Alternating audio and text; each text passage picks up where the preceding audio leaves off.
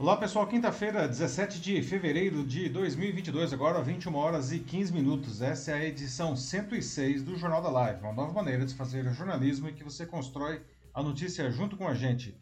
Eu sou Paulo Silvestre, consultor de mídia, cultura e transformação digital e vou conduzir a conversa, como sempre, comigo, Matheus. E aí pessoal, tudo bem? Boa noite, sejam bem-vindos mais uma vez. E é isso aí, vamos lá, vamos tocar esse barco aqui, vamos começar.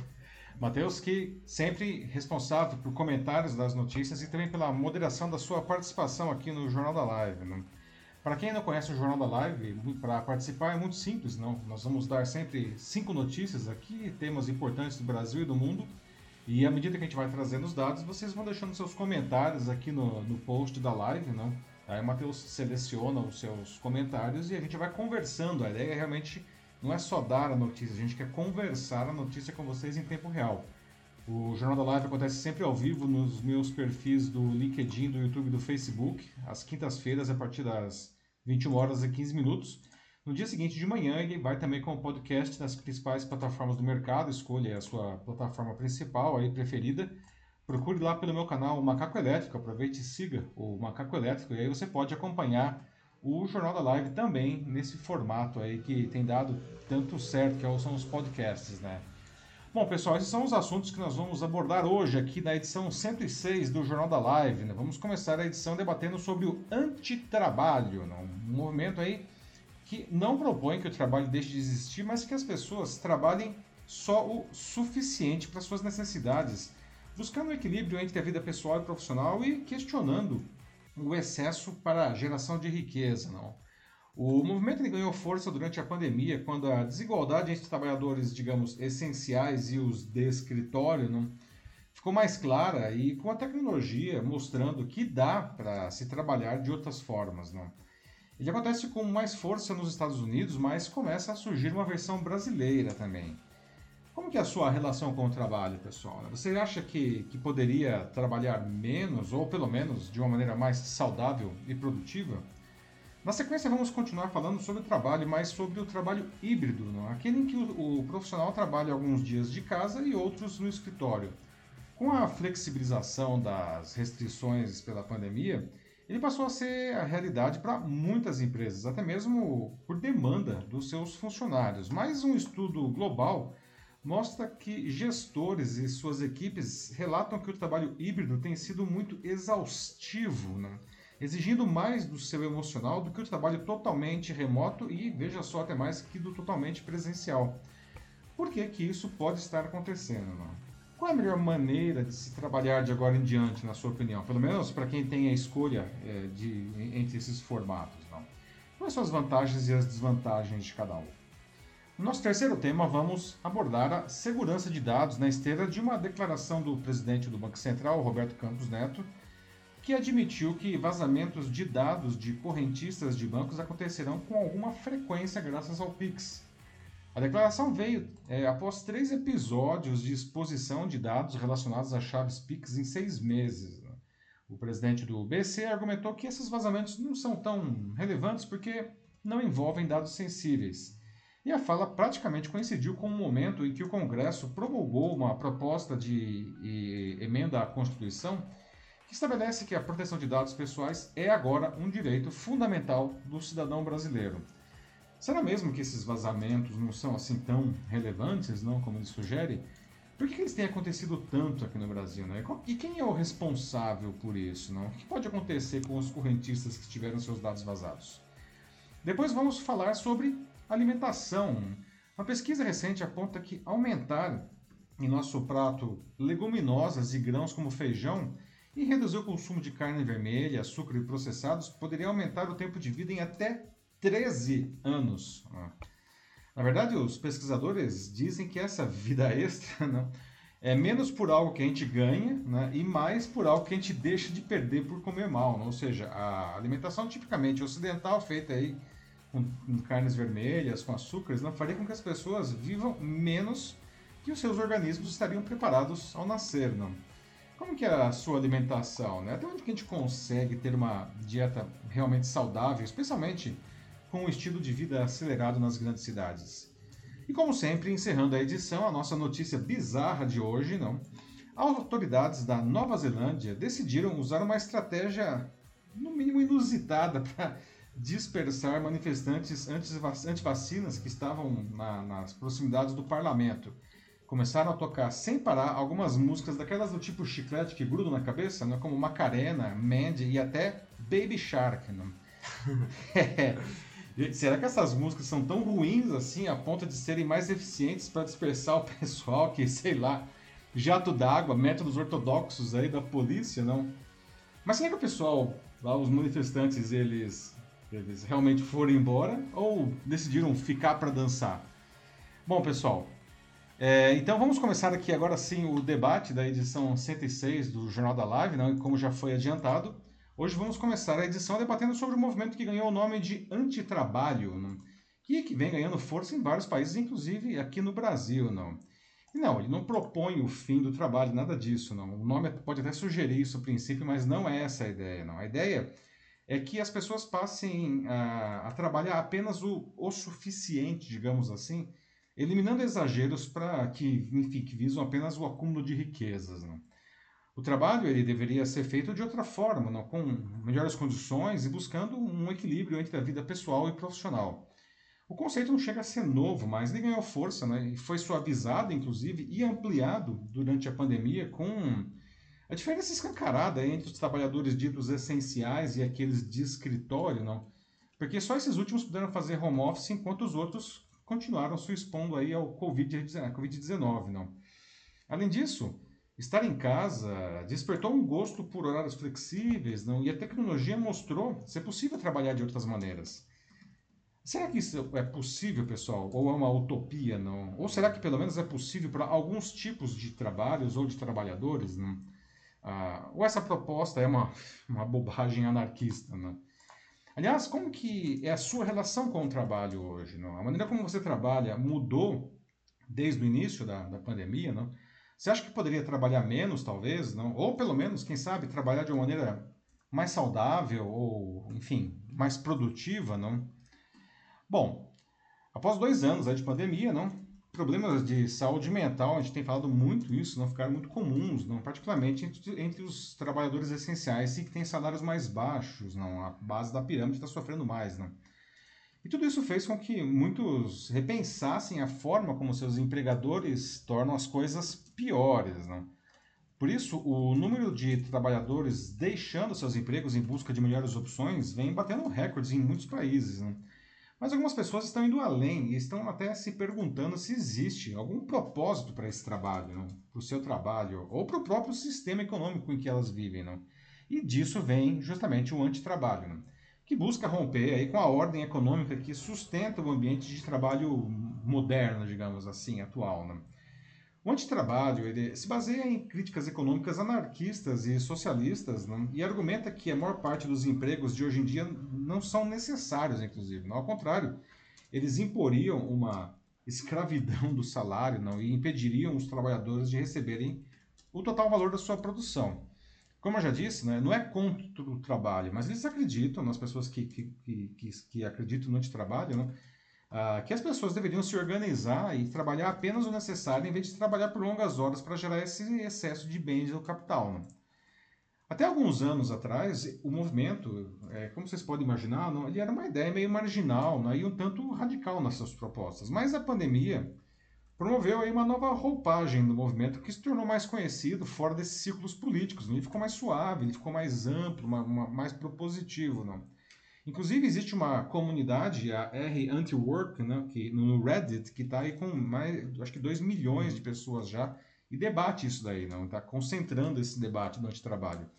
A, a comunidade ainda a, está fundamentada na ação direta, não, mas à medida que a, a sua popularidade foi crescendo, o foco, como eu disse, foi sendo suavizado e ampliado para ampliar o, e para formar um diálogo não, é, sobre condições de trabalho como um todo. Atualmente ela contém né, uma mescla de narrativas aí, de pessoas sobre pedidos de demissão, história de abusos de chefes tóxicos, né, criação de mudanças em locais de trabalhos que eram ruins, né, defesa de greve e, formas que as pessoas podem buscar até para se ajudar em termos trabalhistas. Né. E para os trabalhadores essenciais, a Covid-19 expôs brutalmente profundas desigualdades. Né como baixos salários, não, falta de licença médica paga em alguns países, não, aqui no Brasil a gente ainda tem, mas em muitos países tá, se você sai de licença médica você nem é pago, não. A necessidade de frequentar ambientes que deixavam as pessoas vulneráveis para contrair o vírus, não enquanto trabalham, não, isso começou a ficar muito muito claro e muito evidente, não. Mesmo quem estava na segurança do home office começou a trabalhar de uma maneira completamente diferente e a questionar o modelo tradicional do próprio trabalho. Não? Além disso, descobriram aí prazeres como, enfim, não perder muito tempo no trânsito, trabalhar em casa mais à vontade, até passar mais tempo com a família. Né? Sem falar que a tecnologia demonstrou que é possível ter tudo isso e ainda manter a produtividade. Os trabalhadores já vinham se sujeitando a muitos abusos de seus empregadores antes da Covid-19, mas quando esse abuso avançou ao ponto de arriscar suas próprias vidas por causa da pandemia, né, muita gente parou e falou: não, não dá mais. Né? É claro que nem todos os trabalhadores desiludidos vão adotar o antitrabalho plenamente. Né? Muitos querem só novos empregos, com melhores condições, eles querem até participam da comunidade, mas é, para melhorar o, o, emprego atual, ou enfim. Não. Outros estão se demitindo e decidiram trabalhar por conta própria. Não. Por exemplo, em números aqui, em 2021, os Estados Unidos bateram um recorde de profissionais pedindo demissão. Né? Só no mês de novembro, para vocês terem uma ideia, teve 4 milhões e meio de demissões nos Estados Unidos, o que representa 3% da força de trabalho do país. Né? E até ganhou uma. Uh, o TikTok começou a ser usado para pedir demissão. Teve, teve até uma hashtag que é Quit My Job, ou seria é, Larguei Meu Emprego. Não, Sim. Né? Uhum onde os funcionários filmam o momento em que eles pedem demissão e colocam lá no TikTok, não. E algumas empresas, não, como a Amazon, como o McDonald's, estão é, tendo dificuldade para encontrar funcionários nos Estados Unidos, não. E aí eles começaram até a oferecer dinheiro para quem vai a uma entrevista, simplesmente, não.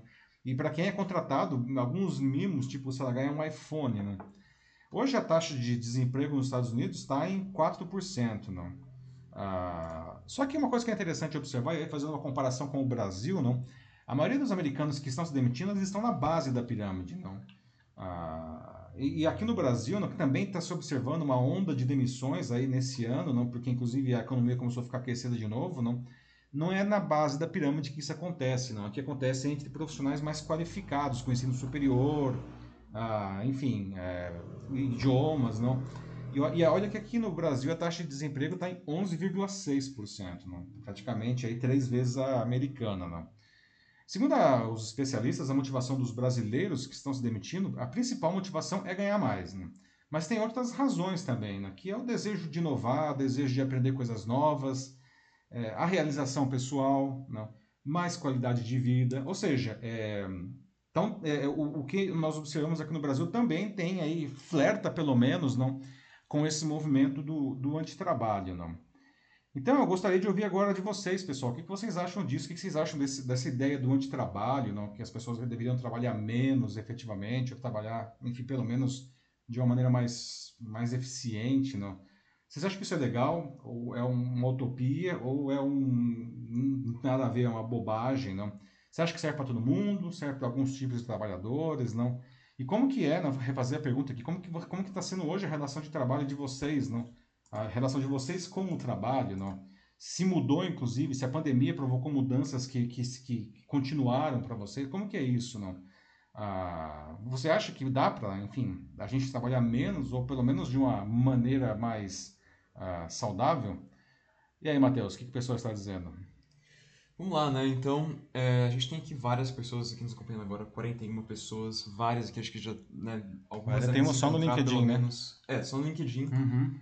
É, muitas devem se encontrar nessa situação, né? Pessoas como aqui o, é, o delegado Pereira, que diz que tem vivido isso também no, no, trabalho dele, assim, então temos aqui já pessoas que estão se identificando um pouco com esse caso, né, com é, que a gente acabou de contar. Uhum. E de comentários a gente já tem alguns. O pessoal tá já participando aqui, como o Adamário Máximo, que diz que é, que bom, Uh, o problema aqui que está, assim, pelo menos pelo que ele vê, é que as oportunidades devem ser aumentadas. A gente precisa de mais oportunidades, mais chances, mais trabalhos. E não só isso, mas ele também fala sobre essa frase aqui que eu achei bem legal.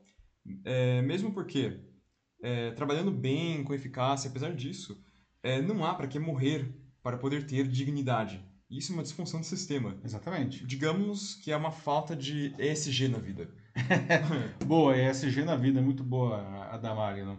Ah, é verdade, não. Ah, é, é uma a gente não deve, como é como tem aquele ditado, a gente não deve é, viver para trabalhar, a gente deve trabalhar para viver, não. Exatamente. Ah, infelizmente, não. Eu acho que quando você trouxe um ponto interessante, aí nós temos que ter mais ofertas, não. Ah, quando o mercado ele está mais comprador, digamos assim, é, quando existe mais oferta de trabalho, não a, a, o, o, profissional ele se sente mais à vontade para escolher, não? E aí a, as condições de trabalho naturalmente melhoram, não? Porque, enfim, se, se tratar mal o profissional, ele vai embora, não? Em uma situação é, grave como a que a gente ainda está vivendo, a gente está diminuindo, está saindo, mas infelizmente ainda 11,6% de desemprego ainda é muito alto, não?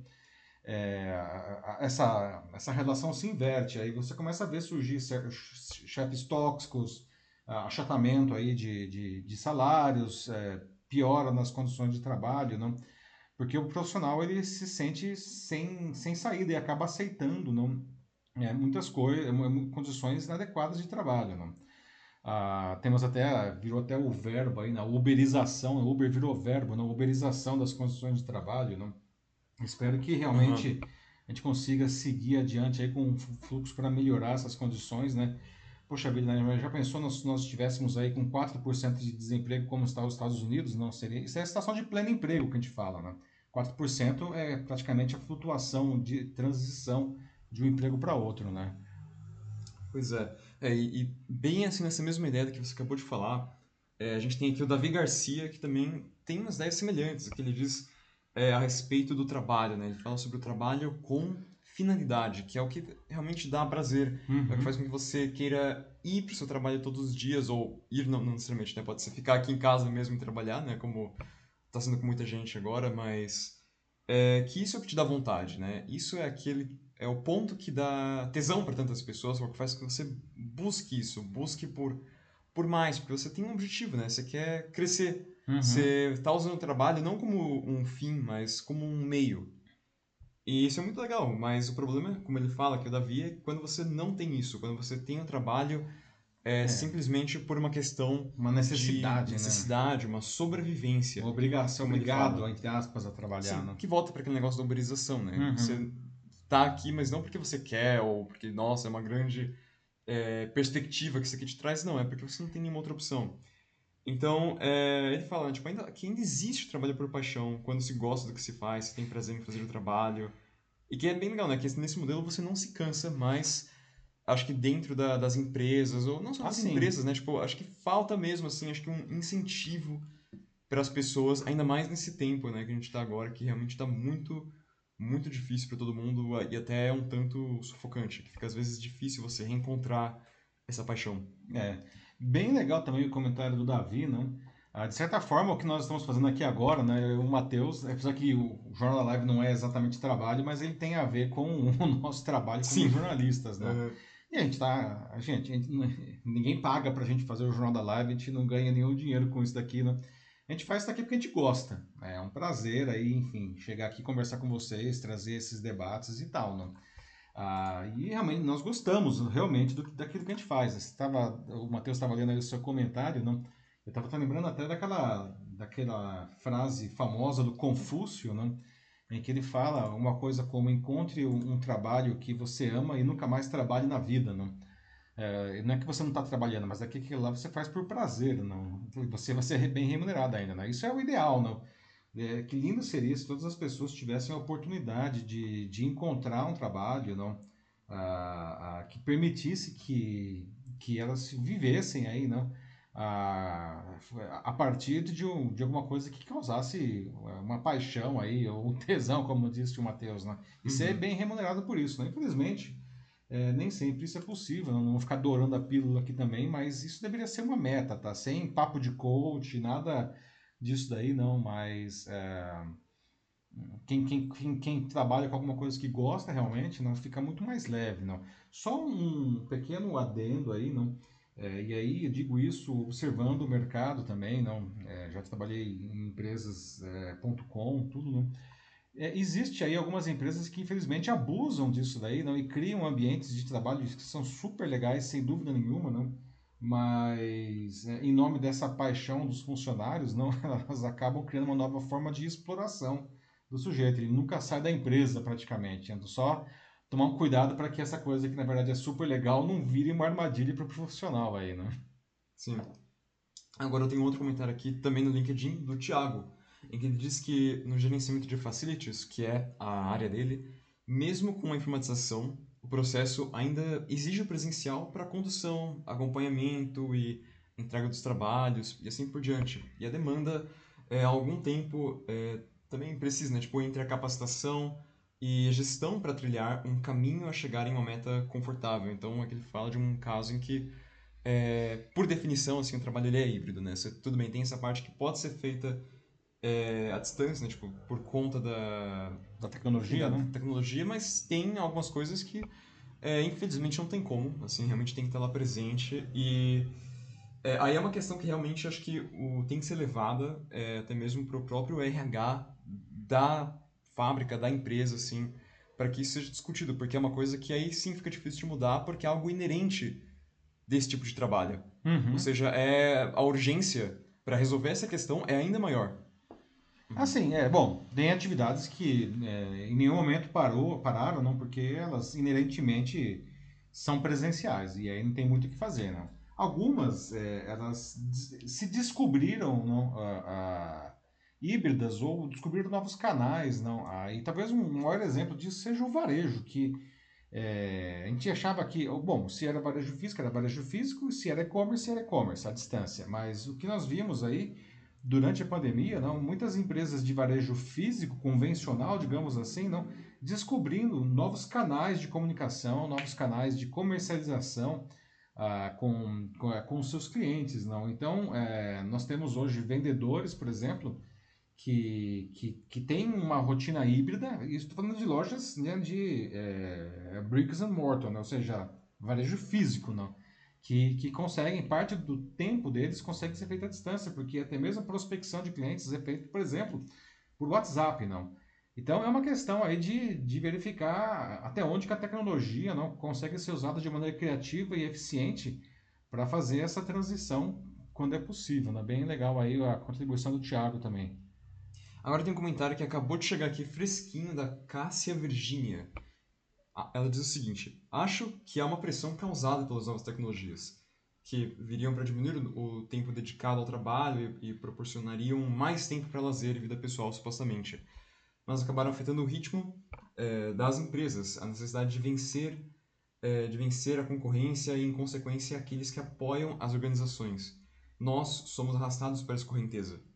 Nessas circunstâncias, buscar empresas que tenham um propósito alinhado a seus valores, que ofereçam as oportunidades que cada um busca, são as que tomam, uh, tornam as coisas mais fáceis. Cássia, bem legal o seu comentário. Você quer falar uma coisa, Márcio? Não, não, pode, não. pode falar. Não, bem legal o seu comentário, porque não existe emprego que é só alegria, né? Mesmo quando você trabalha por conta própria, não, tem uns perrengues aí também, né? Tem os desafios, não? Nem a empresa mais legal do mundo vai te dar um trabalho que, que, que é só bacana, não? Mas uma coisa que é, eu acho que é interessante nesse sentido, para minimizar, digamos, o risco, não?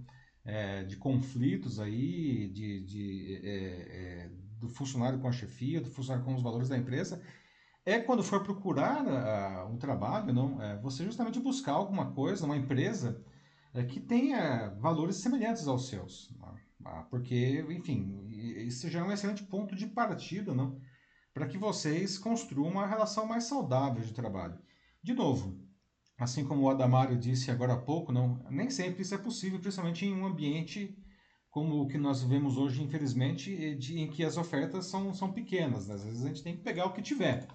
Não, mas o, a, o que a Cássia traz aí eu acho que é bem legal é na possibilidade de, de nós escolhermos, não? Vamos escolher empresas que, que se alinham com, enfim, com a nossa maneira de ver o mundo, inclusive, né? Isso aí é um, é um segredo aí para ter uma, uma vida de trabalho mais feliz. Falando em feliz, é justamente isso que, né, lá no mundo das ideias, o mais ideal possível é o que o trabalho deveria ser, que é o que a Gisele Maier fala. O trabalho deveria ser uma jornada emocionante e feliz. Mas aí depois eu tenho aqui o Denis Castro que ele responde isso e diz que infelizmente não é bem assim, né? O problema é que nós temos gestores e líderes que pensam apenas em si mesmos. É. Como na cena de Chaplin nos tempos modernos, apertando parafusos uh -huh. e os chefes sorrindo pelo sucesso desse controle. Que aí é uma coisa, é um momento assim que. Isso é bem legal que o Denis fala, porque você vê, né? Tipo, essa é a relação clássica entre funcionário e o gestor, o chefe. Uhum. É assim, né? Tipo, um tá lá em cima e o outro tá lá embaixo. Um manda e o outro faz. É, enfim, como as, as coisas sempre foram já. Que é o que o antitrabalho condena, né? Exatamente. Porque aí você tem que pensar tudo bem, como que isso surgiu? E é exatamente disso. O antitrabalho surgiu disso. São, as pessoas estão cada vez mais desanimadas e só é, mais preocupadas consigo mesmas porque elas enxergam essa relação e elas veem o quão injusto isso é. Porque, tudo bem, né? Mas, nossa, esse cara nem se importa comigo. Eu sou realmente só uma, uma, uma ferramenta. Eu sou mais eu sou uma, descartável. Como o, o Tempos Modernos deixa, aliás, graficamente claro, né? O funcionário é só mais uma engrenagem da máquina, né?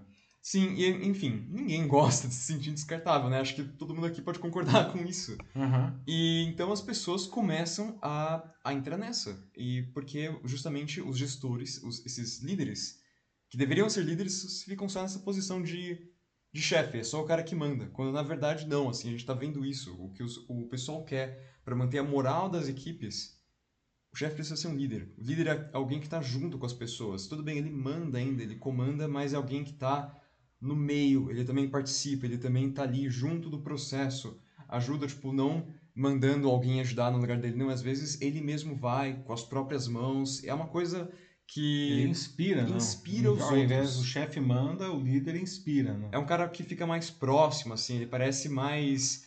é, mais humano, né? Os funcionários olham e veem, tipo, nossa, o chefe é, é gente como a gente, sabe? Isso é, isso é bacana, isso que é importante. É, é Uhum. bem legal, né? O, a combinação desses comentários da Gisele com o Denis, não. É, é verdade, seria lindo, não? Se nós pudéssemos, né? Os trabalhos deveriam ser locais, não? Em que a gente se sentisse bem, em que a gente está construindo alguma coisa não só para a gente e nem só para a empresa, mas enfim, para a sociedade como um todo, não? E, em tese é o que deveria ser, não? Mas, infelizmente, não, é, até por, enfim, sei lá, se você quiser pegar questões capitalistas, pode usar o, o raciocínio que você quiser, mas o fato é que não é, né? Tanto que um dos debates mais quentes aí do, do mundo do trabalho dos últimos anos é essa diferença entre o líder e o chefe, né? É, e infelizmente, infelizmente, a gente tem muito mais, muito mais chefes do que líderes, né? Porque é difícil ser líder. né? O líder, ele realmente tem que ser uma pessoa com não só um intelecto superior, não, mas com, eu acho, com um coração melhor também, não? Então tem que ter um cérebro melhor e um coração melhor para entender que, que, que até mesmo a produtividade da, da, da equipe dele melhora, não? Ah, quando todos estão se sentindo bem e engajados aí por uma causa e não porque tem um, um chicote batendo nas suas costas, não? Pois é. Bom. Vamos é, ao próximo tema? Dito isso, sim, acho que podemos seguir. Vamos ver aqui agora, 9h42, aqui ao vivo no Jornal da Live, pessoal. Então vamos agora para o nosso segundo assunto, vamos continuar falando de trabalho. Mas sobre um outro prisma agora, a gente vai falar do trabalho híbrido, né? que é aquele em que o profissional trabalha alguns dias em casa e outros no escritório. Né? Bom, com a flexibilização aí das, das restrições pela, que foram impostas pela pandemia, não? o trabalho híbrido passou a ser uma realidade para muitas empresas, até mesmo porque os seus funcionários estavam pedindo, era uma demanda profissional isso daí, né?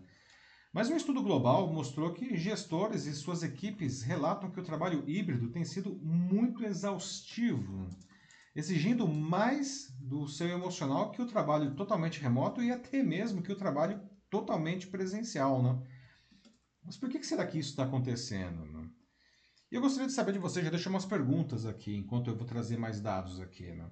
Na opinião de vocês, qual é a melhor maneira de se trabalhar de agora em diante? Né? Pelo menos para quem tem escolha, né? Entre esses formatos, não aí o híbrido, o presencial e o totalmente remoto, não? Quais as vantagens e as desvantagens que vocês veem aí em cada um ah, desses, desses formatos, não? Bom, principalmente entre aqueles que experimentaram um home office durante a pandemia, não continuar com a possibilidade de trabalhar em casa alguns dias da semana se tornou um, uma demanda, né, como eu disse.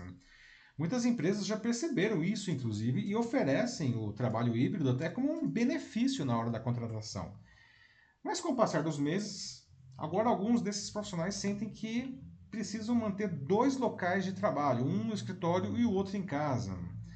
E aí um estudo global recente da plataforma de envolvimento de funcionários Tiny Pulse né, identificou que mais de 80% dos gestores relatam que a configuração híbrida é exaustiva para os seus funcionários. E os próprios trabalhadores da equipe né, também relataram que o trabalho híbrido é emocionalmente mais rigoroso que o totalmente remoto e o que é mais preocupante que o até do totalmente presencial, não. Porque teoricamente o trabalho híbrido não, ele parecia ser uma solução que, que todo mundo ia ganhar, não. Um estudo de maio de 2021 demonstrou que 83% dos trabalhadores naquele momento queriam trabalhar de forma híbrida depois da pandemia. E aí os pesquisadores da Tiny Tools uh, explicam que as rotinas consistentes e previsíveis né, podem ajudar as pessoas a lidar com seus sentimentos de estresse e até de incerteza. E já o trabalho híbrido, ele exige mudanças frequentes desses hábitos diários, então eles atrapalham essa, esse lado positivo da rotina. Né? Segundo eles, as práticas híbridas ainda não se tornaram uma, uma segunda natureza. Né? Por isso, elas exigem mais energia, mais organização, mais planejamento, do, tanto do gestor quanto do, do funcionário. Né? E aí, transportar o trabalho também fisicamente da casa para o escritório, como, por exemplo, sei lá, ficar carregando notebook todo dia, não? Ah, isso também causa, né, tem tá, o pessoal está medindo que isso vem causando impactos psicológicos também. Não? A luta para se adaptar ao trabalho híbrido e a, essas fronteiras, vamos dizer, indefinidas entre a casa e o trabalho, ah, tem, foram mencionadas na pesquisa como as principais causas disso daí. Não? O trabalho híbrido, também, segundo a pesquisa, pode trazer um aumento do risco de presenteísmo digital. Né? Vou explicar o que é isso. Não? Porque o, o, o quando o, o, trabalho é totalmente remoto, não, ele, ele pressupõe não, uma confiança implícita do empregador no funcionário. Não? O cara está longe e é isso que temos. Não? Já o que tem se observado agora com o trabalho híbrido, não, é que os profissionais, né, os trabalhadores, estão sendo pressionados a mostrar para o patrão que eles não estão se aproveitando do, do, trabalho em casa, nos dias que eles estão em casa. Né? E isso tem gerado uma sobrecarga de, de trabalho não, uma, e até burnout. Né? O cara tem que estar tá em casa trabalhando, ele tem que ficar provando que ele está trabalhando. Então, diferentemente do, do, trabalho remoto em que existe uma, uma confiança implícita ali. Né? Os especialistas afirmam que o trabalho híbrido pode ter, para ter, para que ele tenha sucesso, não, é, tanto os gerentes, não, quanto os funcionários, não, precisam colaborar entre si, né, preferencialmente de uma maneira individualizada, não, sobre como que funcionaria melhor para cada caso, não. As duas partes, tanto o empregador quanto o empregado, precisam definir os limites, não, os limites tanto de um quanto do outro, né, isso é importante dizer, não. Mas é preciso existir uma autonomia para que o funcionário ele administre aí o seu próprio cronograma de trabalho. Então, o que, que vocês acham, pessoal? Não? É, qual a melhor forma de trabalhar? Se sente, alguém aqui está em trabalho híbrido, alguém está em trabalho remoto? Bom, alguém está em algum formato, não vou só no presencial. É, como que vocês veem essas possibilidades agora? É, vocês, é, como que vocês consideram aí? Qual é o melhor é, formato no caso de cada um de vocês? Quais são as vantagens e as desvantagens de cada um desses formatos? O que, que vocês escolheriam se pudessem escolher, não? E aí, Matheus, o pessoal está falando já aí? Bom, sim, é, falando de organização aqui, a gente tem alguém nos acompanhando bem experiente com o home office, né, já há quatro anos, Denis Castro. Ele chega aqui dando umas dicas próprias dele, é, na qual ele diz o seguinte: o que é combinado não é caro, mas combinem horários, uhum. metas e promovam os esforços maiores nas primeiras horas a serem realizadas. O segredo do home office é sempre trabalhar a gestão do tempo. Como faço há mais de 4 anos, eu uso planilhas para definir o peso das interferências. Planilhas, então, é uma coisa uhum. bem legal aí para fazer. Então, e sim, sempre ajuda com tudo, certamente com o home office acho que fica ainda mais. Questão do planejamento, né? É, uma coisa que eu, eu confesso que eu preciso fazer também. uhum. Tá aí, boa dica do Denis, não, que já é experiente aí na. Ele já, já pratica o home office, inclusive antes da, da pandemia, não. Ah, e ele traz um. Ele começa o comentário com uma frase que é bastante interessante, que é o combinado não sai caro, não. É, eu acho que devem ser feitos realmente os combinados entre o gestor e a, e a equipe, não e de preferência não que isso seja tão individualizado quanto possível não ah, porque as pessoas são diferentes não algumas pessoas podem até trabalhar melhor em horários diferentes tal ou enfim pessoas que trabalham melhor melhor por tarefa e menos por horário não mas o fato é o que for combinado não é, deve ser respeitado. E a questão do horário é uma coisa muito séria, não. A gente, bom, essa pandemia, apesar de todos os problemas, ela nos ensinou algumas coisas, não, com relação a isso daí, não. E, e, inclusive coisas que não devemos fazer, não. E uma das coisas que mais foi desrespeitado no, no, no aspecto do home office foi a questão do horário, não. Em outras palavras, os funcionários tinham hora para começar a trabalhar e não tinham hora para terminar. Não. Nós vimos, principalmente em 2020, não, que o pessoal estava ainda meio que se adaptando mais. Uhum. Chefes que mandavam mensagens 11 da noite, de madrugada, assim, não. É totalmente inadequado não, é, e, abusivo. É, não.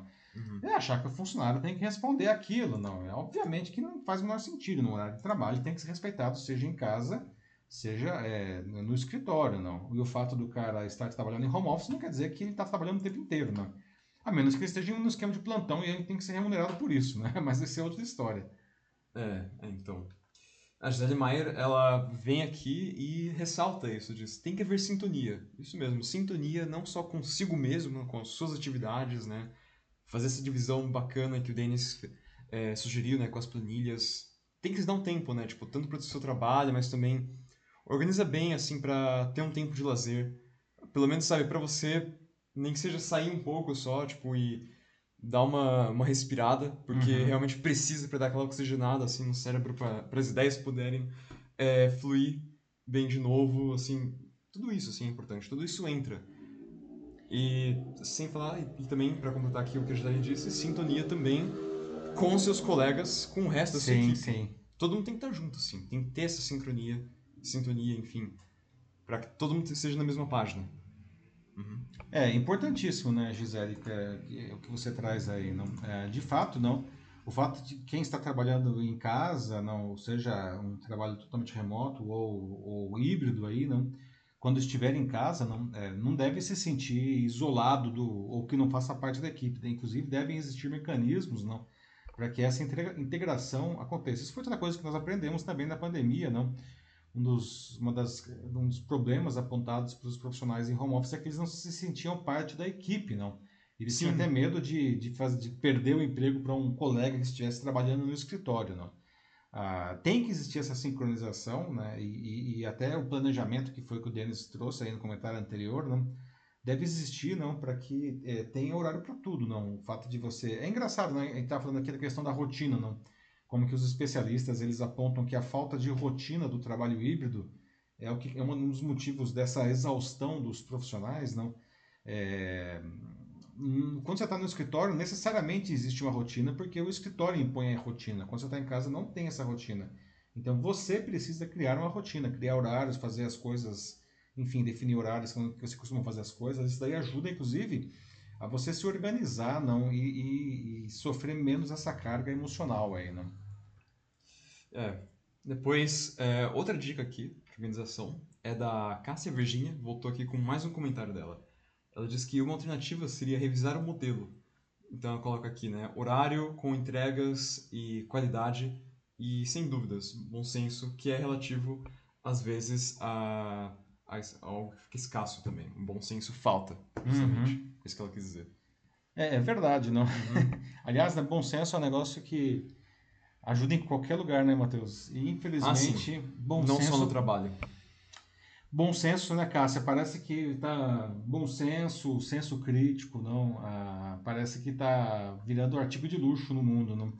Gente, por favor, vamos resgatar aí, não? Ah, essas habilidades tão essenciais do nosso cotidiano, não? Que elas vão nos ajudam profundamente, não? Pessoas com bom senso elas vivem melhor e quem está em volta delas vive melhor também, não? Exato.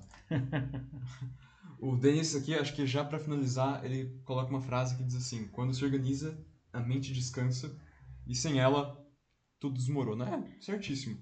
É isso mesmo. Precisa da organização, né? Precisa ter os fundamentos aí, é como se fosse uma, uma casa, né? Pensa no, na sua agenda, assim, ou mesmo na, na sua mente, digamos, na sua sanidade mental, como uma casa.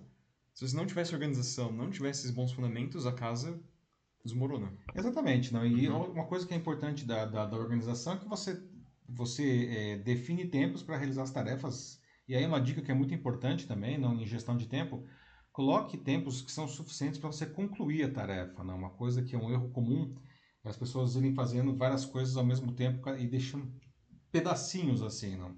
Isso é um problema, porque quando você passa de uma tarefa para outra, existe um tempo de, de, É um tempo, é uma questão neurológica mesmo. O cérebro ele vai ah, necessitar de um tempo para se reacostumar à tarefa que está que, que tá sendo retomada. Não? Ao passo que quando você faz uma tarefa de cabo a rabo, não, não existe esse desperdício de tempo e de energia do nosso cérebro. Não? Então, organize a sua agenda aí, na sua planilha, o seu Outlook, o seu Google é, Calendar, o que você quiser, não? ou mesmo uma agenda de papel, não? Mas que você coloque ali tempos suficientes para que você execute a tarefa inteira, não, não, não deixe ah, para concluir depois, não, que isso você vai melhorar muito a sua produtividade, não. Isso aí. Beleza, acho que agora. Próximo assunto? Vamos passar. Muito bem, pessoal. Agora aqui é 9h55, ao vivo no Jornal da Live. Vamos para o nosso terceiro tema, não? E vamos abordar agora segurança de dados, não? Na esteira de uma declaração do presidente do Banco Central, o Roberto Campos Neto, que admitiu que vazamentos de dados de correntistas de bancos e de instituições financeiras, enfim, vão acontecer com alguma frequência de agora em diante, não? E essa declaração veio após três episódios de exposição de dados relacionados a chaves PIX em seis meses. Seis meses, três grandes vazamentos de dados. Não? O presidente do Banco Central argumentou aí que esses vazamentos, segundo ele, entre aspas, não são tão relevantes, não? porque não envolvem dados sensíveis. E a fala é, praticamente coincidiu com um momento em que o Congresso promulgou uma proposta de emenda à Constituição que estabelece que a proteção de dados pessoais agora é um direito fundamental do cidadão brasileiro. Então, algumas perguntas que eu já deixo aqui para vocês. Não? Será mesmo que esses vazamentos não são tão relevantes assim? Não? É, por que, que eles têm acontecido tanto? Aliás, né, o Brasil parece que virou paraíso dos hackers. Aí, não? Por que, que tem acontecido tanto vazamento de dados no Brasil? Não? Quem que é o responsável por isso? Não? Quem que é responsável pelo vazamento aí, não? E o que pode acontecer com nós, que somos, enfim, os donos desses dados e os correntistas aí dessas instituições ah, financeiras, não? Ah, bom, o presidente do BC disse, e aí abre aspas aqui, né, vou citar o que ele disse, né? Como o mercado de dados vai crescer exponencialmente, vazamentos vão ocorrer com alguma frequência. Não querendo, não querendo banalizar os vazamentos, vamos atacar todos os vazamentos para que seja o mínimo possível, mas é importante entender que os vazamentos de dados do Pix não são tão relevantes, não são dados sensíveis, fecha aspas. Né? Bom, segundo ele, os vazamentos têm baixo impacto por só envolver dados cadastrais, como nome, CPF, instituição bancária ou financeira, não, número da agência e da conta, não, e não informações sensíveis ou sigilosas, como, por exemplo, a senha, não, ah, que permitiriam, né, e aí sim, a movimentação de recursos das contas das pessoas afetadas. Não. O Campos Neto não, ele ainda argumentou que os vazamentos não são exclusividade do Pix, não, não são mesmo, não? e acontece, infelizmente, e acontece também aí, enfim, de bancos de outras formas, empresas de cartão, telecomunicações e um monte de outras empresas. A gente está realmente vivendo aí o paraíso, paraíso dos hackers, como eu disse. Né? Ele disse ainda que foram falhas pontuais nos sistemas dessas instituições financeiras que causaram esses três vazamentos de dados do Pix. Não? Bom, já a Autoridade Nacional de Proteção de Dados, a, a NPD, né, que é responsável, por exemplo, pela verificação da, da LGPD, que é a Lei Geral de Proteção de Dados, não está tão confiante assim quanto o presidente do BC quanto a pouca relevância desses vazamentos. Né? A entidade disse que o fato do Pix ser grátis, não, ou seja, você não paga para usar, não, não pode servir de justificativa para a falta de segurança com a informação do, dos clientes. Não. A, a NPD, inclusive, já abriu processos para analisar esses vazamentos, não? e sanções podem ser aplicadas tanto ao Banco Central quanto às instituições financeiras com base na LGPD. Não? Dentre essas sanções aplicáveis aí, não? estão advertência, multa, né, né, publicidade da infração, bloqueio e eliminação dos dados vazados, não? E até a suspensão da atividade não? de tratamento de dados e, e a atividade em si, não? bancária, por exemplo, não seria o banco seria descredenciado, vamos dizer assim. Né? E, coincidentemente, o Congresso Nacional acaba de promulgar uma proposta de emenda à Constituição que estabelece que a proteção dos dados pessoais é um direito fundamental do cidadão brasileiro agora, né? tornando, inclusive, o tema é uma cláusula, uma cláusula pétrea da Constituição. Né? Agora, né, a proteção de dados pessoais se iguala, por exemplo, a, a, aos direitos do consumidor, a proteção do consumidor. Né? Com isso, a Agência Nacional de Proteção de Dados deve se tornar mais independente e mais veloz para tratar o tema, não? Vale dizer que a LGPD não já diz o seguinte, uma coisa que, que é, pode até parecer meio contrassensual ou antinatural, mas é o que diz a lei, não? Ah, digamos que, sei lá, um banco, uma instituição financeira, qualquer empresa, né, que tem os nossos dados lá e um hacker invade essa empresa e rouba os nossos dados. Né? A, a empresa, ela, ela argumenta, enfim, que ela é uma vítima, porque ela foi invadida pelo hacker, né? não é que ela entregou os dados, não. Mas o que a LGPD diz é que essa empresa, ela é responsável, e mesmo que ela tenha sido invadida, ela pode ser punida porque os nossos dados foram vazados. Ela, se ela Sim. tem os nossos dados, ela tem a obrigação de zelar por esses dados. Eles não podem vazar. É por isso que a, a NPD, inclusive, abriu aí esses, essas, esses processos contra essas empresas. Eles estão analisando, porque é o que diz a lei, né? Bom, o que, que vocês acham, pessoal? Né? Aliás, por que, por que né, o Brasil está tendo tanto vazamento né, de dados? Né? Nossa, no ano passado hum, nós tivemos aí, inclusive, o maior vazamento da história não, de dados, 212 de, da informações pessoais, não, muitas informações pessoais de 212 milhões de pessoas físicas não, e 60 milhões de, de empresas. Não. Terminamos, inclusive, o ano aí com um esquisitíssimo ataque hacker aí aos, aos sistemas do Ministério da Saúde que, que gerenciavam o número de casos e de vacinações contra a Covid. Não. Mas o ano inteiro foi cheio desses vazamentos de dados que alguns bastante sérios, com informações biométricas, coisas que podem realmente é, causar grandes prejuízos a, a, ao cidadão. Né? Por que, que tem tanto vazamento de dados no Brasil? O que, a gente pode fazer para se proteger? Aliás, vocês acham que. A gente está falando aqui do Pix, né? Falando esses vazamentos. Você acha que isso coloca o, o Pix em xeque? Não? As pessoas vão parar de usar o Pix por causa desses vazamentos? Não? Ou o Campos Neto tem razão, esses dados aí não são sensíveis, não. Porque realmente a pessoa não consegue movimentar a conta do correntista com esses dados, né? O que, que vocês acham disso tudo, pessoal? Qual é a situação aí que nós vivemos atualmente aí, ah, com base nisso daí, não? E aí, Matheus, o que o pessoal está dizendo? Tem um comentário aqui já com a gente no LinkedIn do Denis Castro. Ele uhum. diz que é uma inquietação de Isaac Asimov no seu livro Eu Robô, é, no qual ele dizia que cada programa criado cada um que tem são deixadas brechas abertas para que exista um controle de quem as cria. Se isso for verossímil... É backdoors aí. É preocupante. É, é um, back, um backdoors mesmo. É. E, e sim, totalmente, assim, é uma coisa que pode ser mesmo.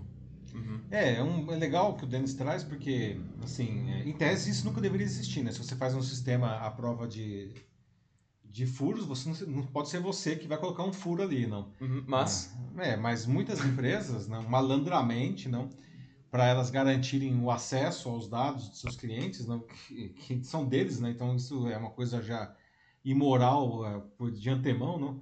Deixam essa, esses backdoors aí, não, para que quando precisarem tenham acesso a essas informações, não. Teve um caso que ficou muito famoso aí no, é, da Apple, uh, já tem um tempo, acho que isso foi em 2015 ou 2016, enfim, um, que o FBI, enfim, é, matou lá um terrorista, um cara da, que estava nos Estados Unidos, lá na Califórnia, do, não é do Estado Islâmico, lá da Al-Qaeda, não? E, e, enfim, eles pegaram um iPhone do cara, não? E tava com senha o iPhone, não?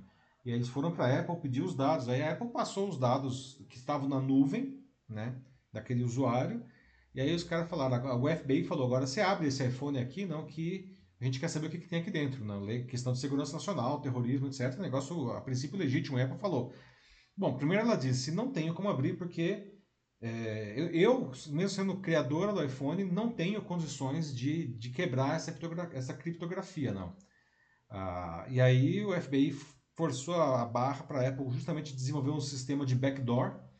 E a Apple falou que não ia fazer isso de jeito nenhum, porque ela não tinha como garantir que esse sistema não caísse em mãos erradas, se é que o FBI já não seria mãos erradas no ponto de vista de espionar os cidadãos depois com esse sistema. Não? Porque imagina, se criasse esse sistema, qualquer iPhone do mundo, em tese, seria é, rastreável é, pelo FBI, não? os dados ali dentro. Não?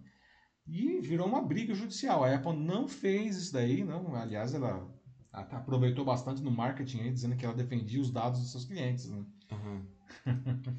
a Gisele Maier fala é, que ela confessa ser um pouco medrosa, que ela não se sente totalmente segura quanto à proteção dos dados dela. E, Gisele, ó, você não tá sozinha, assim, tem muita gente que tá aí pensando como você e você tá certa de ter um pouco de medo mesmo, porque, assim, você vê que é algo que uh, nós, como meros consumidores, uh, a gente não tem tanto controle assim quanto, quanto parece, né? Quanto alguns querem uh, nos fazer acreditar. É, pois é. Então, é, é bom ter um pouco de cuidado, sim. Um pouco bastante. Não, muito é. cuidado. muito cuidado, porque a malandragem, ela é, é, voraz, não? A gente vê aí todo tipo de golpe, não?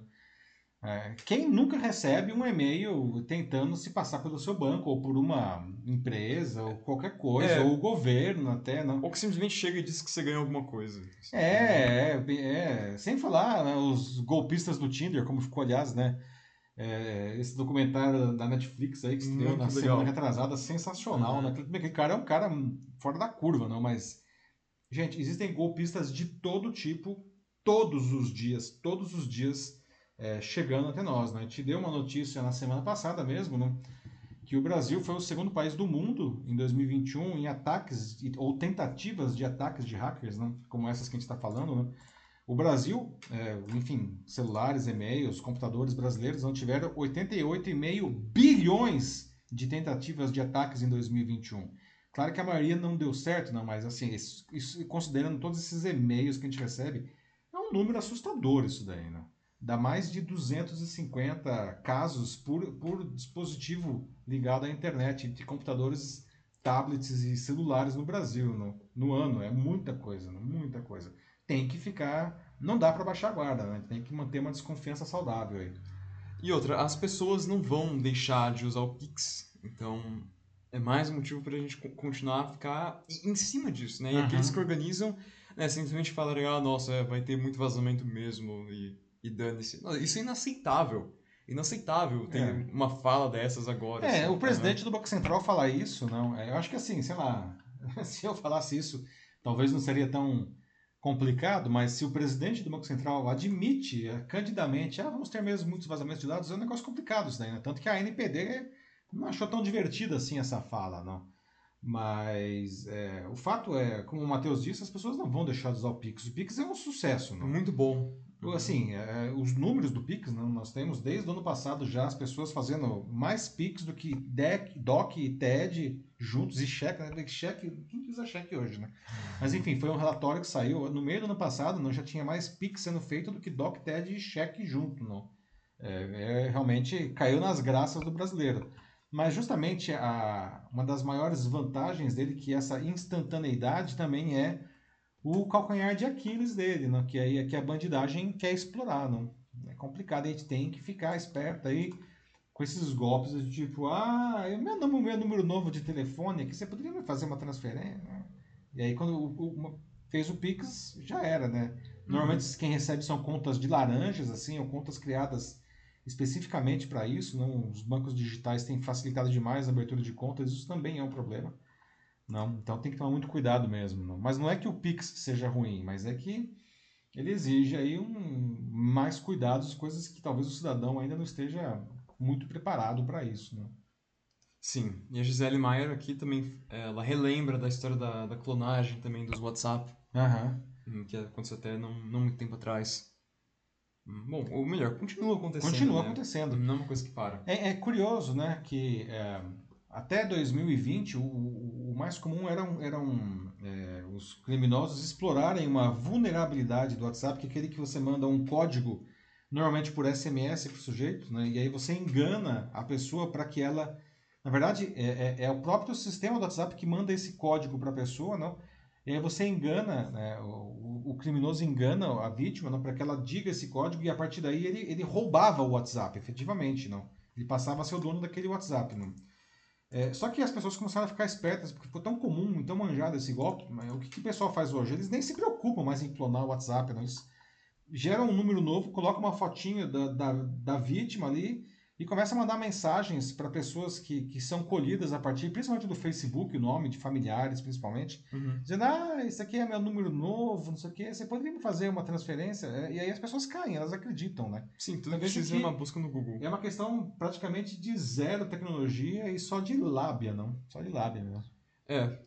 Por isso também cuidado com o que vocês colocam nas redes sociais, né? É, pois é, uma dica Uhum. com relação a esse caso especificamente é vai lá na parte lá do, do, do seu Facebook em que você mostra quem são as suas conexões, não, e fecha aquilo lá. Pelo menos quem é a família, não. Só os familiares podem saber quem são os familiares, ninguém mais, porque é aí que a bandidagem, um dos principais caminhos de entrada da bandidagem acaba sendo essa esse, esse relatório de familiares aí que o Facebook coloca para quem quiser ver. Bom, eu acho que é isso aí. Vamos para o próximo assunto? Muito bem, pessoal. Agora 10 e 9 aqui, ao vivo no Jornal da Live. Né? Vamos debater agora o nosso quarto tema. Vamos falar agora sobre alimentação. Né? Bom, o pessoal costuma dizer que a gente é o que a gente come, não? Mas uma pesquisa agora colocou em números como as nossas escolhas alimentares podem aumentar literalmente a nossa vida, não? Essa pesquisa estimou o tempo de vida ganho, ou, ou, ou melhor, não, que a gente deixa, deixa de perder, né? Ao se substituir uma dieta típica ocidental, né, que costuma ser cheia de carne vermelha, de açúcar, de alimentos processados, não? por uma alimentação à base de grãos integrais não? e leguminosas principalmente. Não? Então, é, grão aí do caso fe- feijão, lentilha, grão de bico e por aí vai. Não? Ah, alguém pensa nisso quando vocês escolhem o que que vocês vão comer? Né? Nossa, se eu comer isso aqui eu vou viver mais, né? ou vou deixar de viver menos. Né? Como que é a sua alimentação? Né? Você tem consciência e controle disso? Né? E dentro disso, até onde a gente consegue ter uma dieta saudável? Né? Principalmente quem tem um estilo de vida mais acelerado das grandes cidades, que trabalha fora e tem que comer no- lá no quilo, não? E- ou pior ainda, às vezes, no, no- no refeitório da firma aí, não? É, quanto que será que dá para a gente, enfim, ter uma alimentação, uma dieta saudável nessa realidade, não? O estudo ele foi realizado por cientistas da Universidade de Bergen, que fica na Noruega, não? E de acordo com os pesquisadores, partindo do, de um jovem eh, de 20 anos nos Estados Unidos, né? Ele pode aumentar a vida dele em 13 anos, né? A sua expectativa de vida aumenta 13 anos se ele fizer essa mudança alimentar de forma permanente a partir dos 20 anos, né? Entre as mulheres americanas com a mesma idade, o ganho seria um pouco menor, 10,7 anos. Não. Isso é uma questão estatística. Não. A mudança alimentar na faixa, vamos supor que dos 40, a pessoa começa a fazer essa mudança com 40 anos. Também resolve, não. Só que aí, claro, o ganho na expectativa de vida é um pouco menor, não. De 10 anos para as mulheres, não. E de 11,7 para os homens, né, que trocam seus bacons e as suas salsichas aí por legumes e verduras, não. Se você dá um salto aí né, para idosos de 80 anos, por exemplo, também tem ganho, né? Só que aí, até por uma questão de partir de um, de um, de um, de um cenário de 80 anos, não? Ah, o, o, o ganho é menor, não? então é um ganho, mas ainda assim, né, tem uma expectativa de aumento de 3,4 anos na expectativa de vida, não, após a troca da dieta. Até mesmo uma dieta no meio do caminho, vamos dizer assim, não, entre a, a, essa dieta típica ocidental e a dieta ideal, não, traz benefícios, segundo esses autores, não. Um prato que não exclui, mas reduz a quantidade de carnes vermelhas e processadas, não, bebidas açucaradas, não, ah, também aumenta a expectativa de vida, só que um pouco menos, mas veja, aumenta também, né? Bom, os pesquisadores noruegueses, não, eles mediram o, o impacto no, no risco ah, de mortes prematuras para vários grupos de alimentos como frutas, vegetais, grãos integrais e refinados, nozes, legumes, peixes, ovos, leite, laticínios, não? enfim, carne vermelha e carne processada, não? e bebidas açucaradas. Não? Eles pegaram vários estudos, na verdade, e fizeram uma análise. Não? E já tá bom, já, já era claro para a medicina que comer certos alimentos pode levar a um, a um, aumento de doenças cardiovasculares, por exemplo, ou, sei lá, câncer, uh, diabetes, não? o que é responsável por, por grande número de mortes no mundo. Não? As carnes processadas, como bacon e linguiça, por exemplo, aumentam o risco de câncer no intestino, né? segundo a, a Organização Mundial da Saúde. Essas estimativas agora dos noruegueses não, não, levam em conta diferenças de fatores de risco nem de uma, digamos, vulnerabilidade genética de algumas populações. Não. Eles fizeram só um levantamento estatístico. Não. Mas o, o ganho de tempo de vida depende da dieta não, é, que serve como ponto de partida. Então é interessante que pessoas que já têm uma alimentação parecida com aquela considerada ideal para o estudo, enfim, se, é, é, se já está próximo daquilo, se você fizer uma mudança, o ganho vai ser menor, mas sempre tem o ganho. Né? Você pode até comparar isso daí não, com o que a gente come, não? Com o hábito de fumar ou de beber, enfim, uhum. né, de beber demais. Então, os Sim. fumantes né, têm uma expectativa de vida mais curta do que um não fumante. Não? Isso não é segredo para ninguém. Não? Por quê? Porque ele tem mais chance de desenvolver coisas como hipertensão, um câncer, não? ou seja, é, é, não é que é, quem não fuma vai ganhar anos de vida. Quem fuma perde anos de vida. Essa é a questão. Né? Trazendo a pesquisa para a realidade do Brasil, né, o, os pesquisadores informam que o padrão de dieta do brasileiro é melhor que a do americano, né, que, que, que calculou esses 13 anos a mais se você melhora a sua dieta a partir dos 20. Não? Aqui a gente come melhor que o americano. Não? Por exemplo, não? aqui no Brasil, não, as nossas calorias, é, só 20% das calorias vêm de alimentos ultraprocessados. Não? No americano, isso chega a 60%. Eles comem três vezes mais do que a gente, esses alimentos que são condenados aí, não? E, e a, assim, a população brasileira, se você pegar o que a gente come normalmente, não 20% da população brasileira, ela já estaria próxima desse, desse digamos, desse ideal aí da, da, da pesquisa norueguesa, não? Então, o que, que vocês acham? Como, como, que vocês comem? Não? Vocês acham que vocês comem bem? Lá, daria para comer melhor, talvez, não? Ou, enfim, o ritmo de vida que, que, que vocês levam atrapalha talvez um pouco, não? Vocês até gostariam de comer melhor, mas não é possível porque, sei lá, por exemplo, vocês estão restritos ao refeitório da empresa. O que, que vocês acham disso daí, não? Ah, dá para ter uma dieta saudável aí, não? Na, na, no mundo moderno? E aí, Matheus, o que o pessoal está dizendo? Ai, nossa, mas às vezes o refeitório da empresa tem uns podrões tão bons, né? Ah, pois é, né? Muda que é assim, né? Às vezes um negócio que é o mais podre é o mais gostoso, né? É. O próprio bacon, né? Bom, desculpa os vegetarianos, mas bacon é, é eu gosto. É, acaba virando um daqueles é, guilty pleasures, como o pessoal fala. Exatamente. Bom, é, vamos lá. Primeiro tem a Gisele Maier, que ela fala é, do refrigerante, especificamente Coca-Cola, que ela diz que é, reduziu bastante. E que agora ela toma só é, aos finais de semana, que antes tomava mais. Assim. Então, uhum. é uma coisa que fazia mal mesmo. E o Denis Castro comenta também o caso dele, que também envolve refrigerante. Diz que depois que ele foi é, parar no hospital, é, por conta de intoxicação né, causada pelo refrigerante, isso já faz uns 10 anos, é, 10 anos que ele não toma mais. Ele substituiu isso por suco natural, mais verduras, legumes.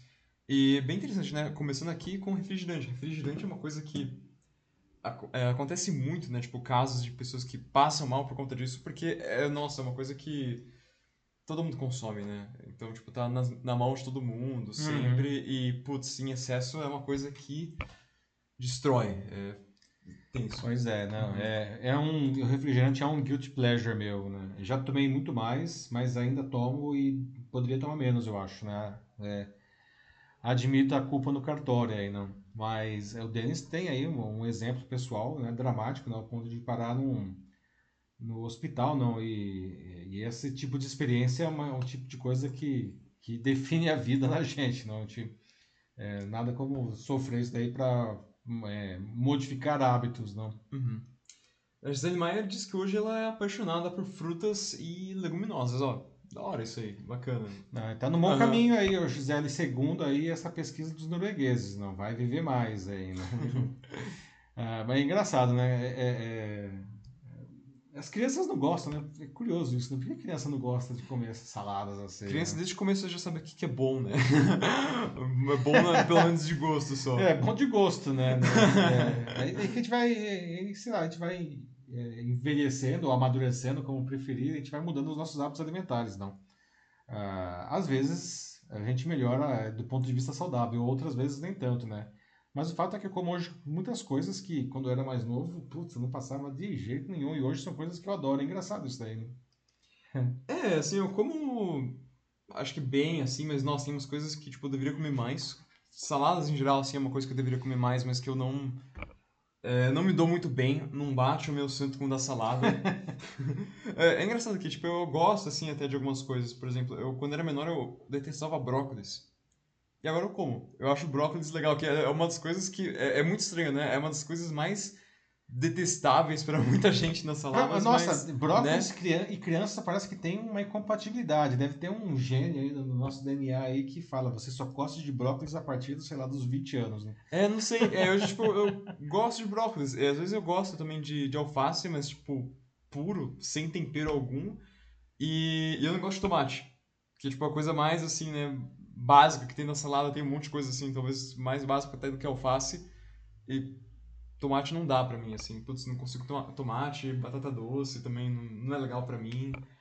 É, nossa, assim, falta, falta muito. E frutas também naquelas, né? Falta mamão, é, o que? Melão, uma coisa que muita gente adora, eu, eu não.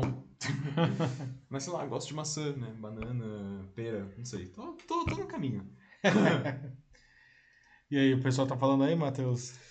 Ó, é, a Gisele fala, né? Nossa, será que acima dos 50, será que é tipo a idade que começa a ficar bom, né? Tipo, a pessoa começa a comer mais? É, talvez, né? Tomara, não sei aí, Gisele. Daqui a pouco eu chego lá e eu te falo, né? Ah, Mas sabe uma coisa que é. eu como hoje, que eu adoro e que até a adolescência eu não gostava? Queijo. Ah. Queijo. Ah, os, queijo é uma coisa que eu não gosto muito. Os amigos é. mineiros aí, né? O Denis, pelo menos, eu sei que tá aqui, que é mineiro, não, sei se me desculpe, mas até a adolescência, cara, queijo era um negócio que era complicado para mim. E hoje eu adoro queijo. Nossa, queijo é muito estranho para mim. Queijo eu gosto, assim, em coisas como pizza, e eu, eu como tranquilo, mas tem uns queijos, assim, que eu, eu não como por absolutamente nada. Gorgonzola. Como gorgonzola, provolone. Nossa, enfim. eu adoro provolone, cara. Não vai entender, mas é, né? gosto é gosto. É, tipo, né? se é queijo tipo, só, só queijo, né? Puro, sem nada, aí eu, putz, eu não como. O Denis também fala aqui uma coisa sobre a alimentação das crianças, né? Diz que as crianças não gostam desses alimentos, né? Como o brócolis que a gente tá falando. Ou os adultos que também não têm paciência de fazer. É um bom ponto. Nossa, excelente aqui. ponto aí, Denis. Né, quantos pais que tem, tipo, aí que. Né, eu já, já ouvi assim falar, tipo, já ouvi histórias que assim, tipo, a criança tá lá, ela quer bolacha, ela fica fazendo birra porque ela quer bolacha, então deixa a criança com todo um pacote inteiro de bolacha. É, às vezes nem isso. precisa fazer birra, né? Às uhum. vezes os pais, enfim, porque, enfim, uma dieta saudável exige produção, né? Cozinhar aquilo, não. É, e, e, é mais caro às vezes também, não. Às vezes, né, tem. Mas o fato é que é, realmente tem muitos pais aí, por uma questão de comodismo, de falta de tempo, não querendo julgar ninguém, mas a, a criança ela, ela cresce à base de, de bolacha, de danoninho e de nuggets, né? São coisas é, ultraprocessadas aí, né? É. E, mas é que são fáceis, né? Tipo, tá praticamente pronto, não. Ah, pão de queijo eu gosto, Gisele. Pão de queijo eu gosto. é, serralha, couve e orapo, orapos nobis. Putz, esse último eu nem sei o que, que é. Nossa, que, quem eu, falou, Gisele? O Denis sugeriu para mim para comer esses três. Nossa, Denis, eu não sei o que é, é, isso também. Como que, que é isso, Denis? Colocado, dá o Google, né? né? Ai, nossa. É, mas eu acho que é isso aí, então. Vamos pro nosso último assunto? Vamos lá. Vamos lá, atenção pessoal, agora 10h22 aqui no Jornal da Live. E como sempre, encerrando a edição, a nossa notícia bizarra de hoje. Gente, a notícia hoje, ela é bizarra mesmo, não? Tem até uma trilha sonora aí. Quem reconhece a música. Acho que tá parecendo bem, né? É. é. Ha! Ei, Macarena, quem dança, quem sabe aí a coreografia dança aí atrás. É. Pois é. Autoridades da Nova Zelândia, gente, decidiram usar uma estratégia no mínimo inusitada para dispersar manifestantes anti-vacinas que estavam nas proximidades do parlamento do país, né? Tocar sem parar algumas músicas do tipo chiclete, como a Macarena, que você está ouvindo aí de fundo, né? Agora imagina a cena, pessoal, um monte de gente protestando e de repente começa a tocar Macarena sem parar, né? Será que essas músicas são tão ruins assim, né? A ponto de serem enfim, mais eficientes para dispersar os manifestantes que, sei lá, jato d'água e outras, outros métodos mais ortodoxos da polícia aí, não? E o pessoal lá, não? Será que, enfim, os manifestantes, será que eles foram embora Ou, enfim, ficaram para dançar, não? Olha, eu tenho aqui 18 milhões de visualizações que discordam de que essa música é ruim. Pois é, não, mas o Macarena não foi a primeira música em língua não inglesa a atingir a número 1 um da Billboard, não. Veja só, não. E aí essa foto aí, olha só, não, os manifestantes resolveram se manifestar diante da música, inclusive um ali de uma maneira bastante, não, ah, entusiasmada, entusiasmada, não. Realmente o pessoal dançou, não. É engraçado, né? Mas como a gente vê a tropa de choque indo para cima dos manifestantes, né? Mas o presidente do parlamento da Nova Zelândia, o Trevor Muller, não decidiu inovar com alguma coisa menos agressiva, né? Ou será que tocar Macarena sem parar pode ser considerado algum tipo de tortura? Não, não sei o que, que vocês acham aí, não? Bom, se fosse só Macarena, né? É, pois é, né? é, além, o que, além desse sucesso irritante da dupla espanhola Los del Rio, não, ela não é a única nessa playlist inusitada na Nova Zelândia, né? Outros hits que foram tocados para dispersar o pessoal foi a, aquela música Mandy, né, dos anos 70, do, do americano Barry Manilow, não? E o sucesso infantil Baby Shark, da empresa sul-coreana Pinkfong. Né? É, as medidas iniciais para tentar expulsar várias centenas de manifestantes, né, contrário à vacina contra a Covid-19 e o uso de máscaras, né, eles estavam acampados aí no gramado do parlamento desde terça, tiveram, no final das contas, pouco efeito. Né? Aliás, em um determinado momento, a coisa virou uma, uma batalha musical, né, com os manifestantes tocando suas próprias músicas, né? incluindo We're Not Gonna Take It, do, Twisted Sisters, né? é, cujo título em português seria alguma coisa como A Gente Não Vai Aceitar, né? Então ficar cada um tocando a sua música de um lado. Né? Uma, uma, batalha de bandas. Batalha de banda, não. Então é Macarena de um lado e We're Not Gonna Take It do outro, não. Bom, esse protesto aí na, na, Nova Zelândia começou quando o comboio de caminhões e de carros chegou no parlamento, aliás, inspirado naquele protesto lá do Canadá, não? E no começo tinha mais de mil manifestantes, que foi diminuindo ao longo da semana, o pessoal foi cansando, foi indo embora. Não? No sábado cresceu de novo. Não? E a polícia até tá, agora está adotando uma abordagem mais discreta, não? porque na quinta passada é, eles chegaram a prender 122 pessoas. Não? E apesar de eles não terem usado arma, nenhum equipamento especial, o negócio descambou aí para um confronto físico que andou viralizando, inclusive, não? Mas então a polícia tava meio que. Ah, é, tô, vou ficar esperando esse pessoal ir embora sozinho. Tava só garantindo que não invadisse aí o, o, parlamento, não. Só que aí na sexta, o presidente do parlamento, né, ele mandou que primeiro, ele primeiro ligasse os sprinklers, né, os, os, aquelas torneirinhas dos jardins do parlamento para molhar os manifestantes, né. E não funcionou, não. E foi aí que ele, enfim, decidiu partir aí para esse confronto musical, não Vale lembrar que a Nova Zelândia teve impactos mínimos da pandemia, não, porque eles tiveram medidas enérgicas adotadas desde o começo, não, como fechar as fronteiras, não, e implementar bloqueios rigorosos, não, limitando a propagação da Covid, não. Como resultado disso, não, o país até hoje ele registrou 53 mortes, não é 53 mil, pessoal, 53, 53 mortes pelo Covid. Tudo bem, a população é só 5 milhões, você pode dizer, né? Mas. Mesmo assim. Se a gente fizer, tivesse essa mesma proporção no Brasil, eu fiz as contas aqui, né?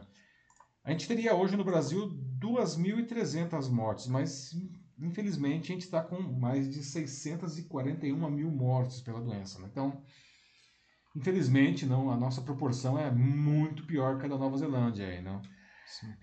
Bom, Voltando à questão macaranística aí, não? O que, que vocês acham aí, pessoal, dessa proposta, dessa técnica de dispersão musical, não?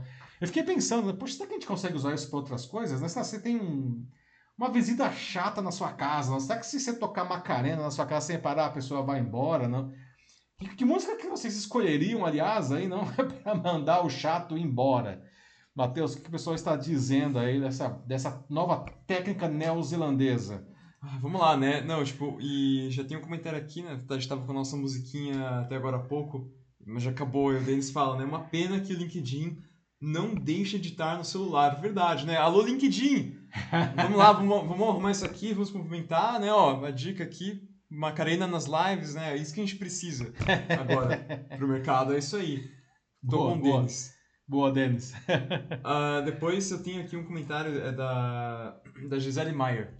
Ela disse que ouviu é, é, nesses dias assim um depoimento de um médico falando que boa parte dos internados em UTI não tinham se vacinado, que eles se arrependeram e perguntaram se não poderiam se vacinar ali mesmo na UTI. Vê se pode.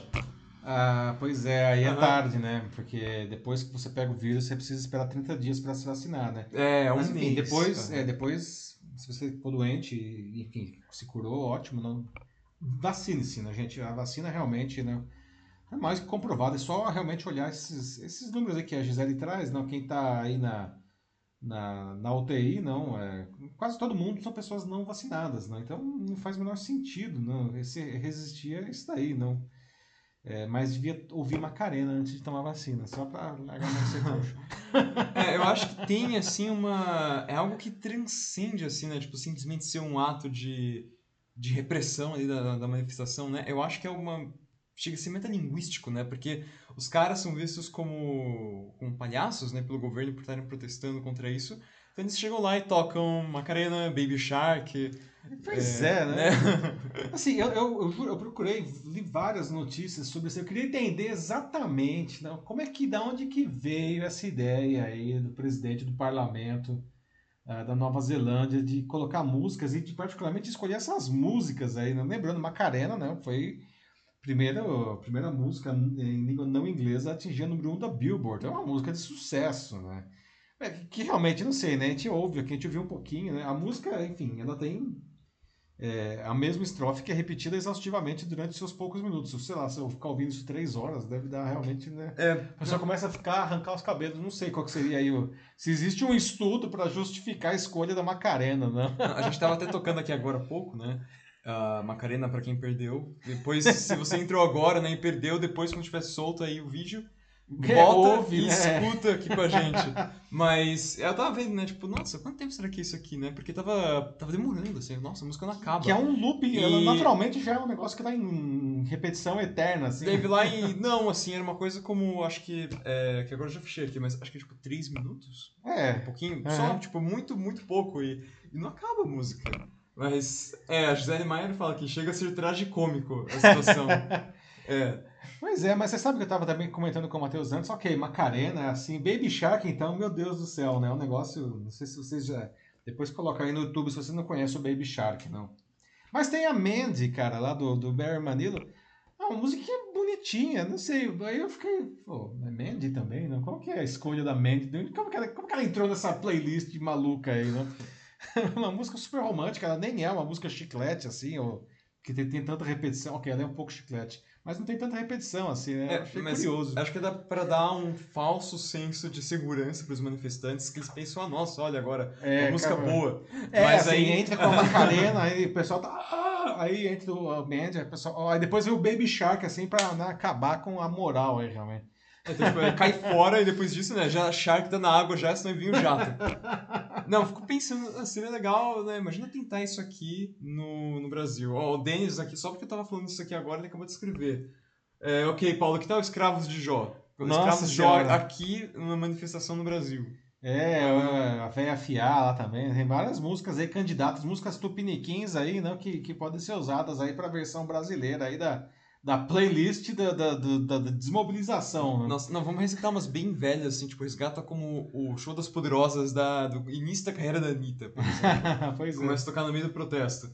Ah, cara, eu não sei, assim, tipo, se eu estivesse num desses protestos, assim, né, sendo um dos manifestantes, e do nada começasse a tocar algo como Macarena no fundo, eu não me sentiria intimidado, eu acharia o máximo, na verdade. Tá, Ah, é, tá- pois é, tem esse rapaz aqui que vocês podem observar, né? É uma, Ele- é é, ele gostou. mais desinibida aí, não, que foi dançar Macarena ali em cima do tapume aí, dos, desse- dessa barreira, não? É. Ah, depois eles até trouxeram a, a resposta musical deles, né, com o Twisted Sisters. Que é uma lá, música muito legal que eles usaram. Eu devo admitir que foi uma escolha interessante do Twisted Sisters, não? E que tem um título que tem tudo a ver com a proposta dos manifestantes, né? We're not gonna take it. É, ó, não concordo com eles, mas pelo menos bom gosto musical, isso eu tenho que dar. É verdade, é verdade. Aliás, é uma música engraçada, divertidíssima. Não? Pra quem é roqueiro, né? Twisted Sisters é engraçado. Bom, eu É acho isso? que por hoje é só. Tá bom. Pessoal, então estamos chegando ao final da edição 106 aqui do Jornal da Live, 10 horas e 33 aqui ao vivo, no LinkedIn, no YouTube, no Facebook. Obrigado aí pela participação de todos, né? Mais uma conversa legal, né, Matheus? É, acho que hoje foi bem, bem bacana, assim, principalmente o, co- o papo do trabalho no começo. senti que rendeu super bem. E, pessoal, é muito boa essa troca mesmo. É, Vamos fazer mais vezes. é isso aí. Lembrando, né? A gente não quer só dar a notícia, que a gente quer conversar a notícia com vocês. Então, ah, mesmo se você estiver assistindo ao vídeo aí gravado depois, não, ah, pode deixar um comentário, não. Às vezes nós não conseguimos ler todos os comentários, até por falta de tempo, quando tem muita participação, mas todos os comentários são lidos depois, então comentem, tá? É isso que faz o Jornal da Live ser tão legal, assim, faz a gente querer toda semana estar aqui, né? Então, dito isso, semana que vem estaremos de volta, quinta-feira, a partir das 21 horas e 15 minutos, com a edição 107. Boa sexta-feira para vocês, bom fim de semana, se cuidem e até lá. Tchau, tchau, pessoal. É isso aí, gente. Obrigado por hoje mais uma vez, por participarem e quem só assistiu também, obrigado. E é isso aí. Aproveitem bem o fim de semana, descansem muito e se cuidem. E a gente se vê semana que vem, no mesmo horário. Até. Tchau, tchau.